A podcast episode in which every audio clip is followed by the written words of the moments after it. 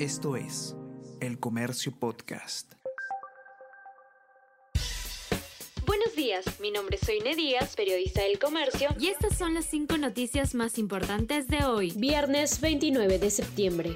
Alejandro Toledo cobró del Estado 1,3 millones de soles cuando estuvo en Estados Unidos. Investigado exmandatario ha recibido más de 1,4 millones de soles desde marzo del 2017, después de que se ordenaran 18 meses de prisión preventiva en su contra. Aunque un porcentaje del monto por percibir es embargado, especialistas cuestionan al Congreso y otros por no poner candados a entrega de asignaciones.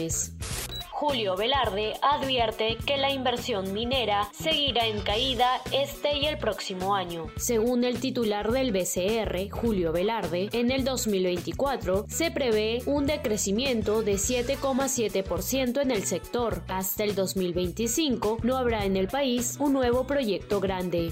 El comercio es el medio de comunicación con la mejor reputación en el país. Este diario escaló 43 posiciones en el top 100 de la clasificación de prestigio empresarial según Ranking Merco 2023. Troyano bancario hecho en el Perú ataca celulares. El malware Sanubis es sumamente avanzado y peligroso. La compañía internacional dedicada a la seguridad informática, Kaspersky, señala que se descarga por correo, mensaje WhatsApp o redes sociales.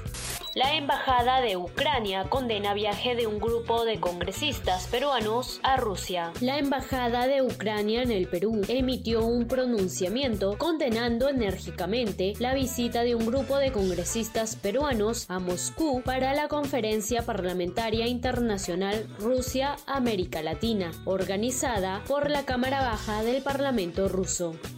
Esto es El Comercio Podcast.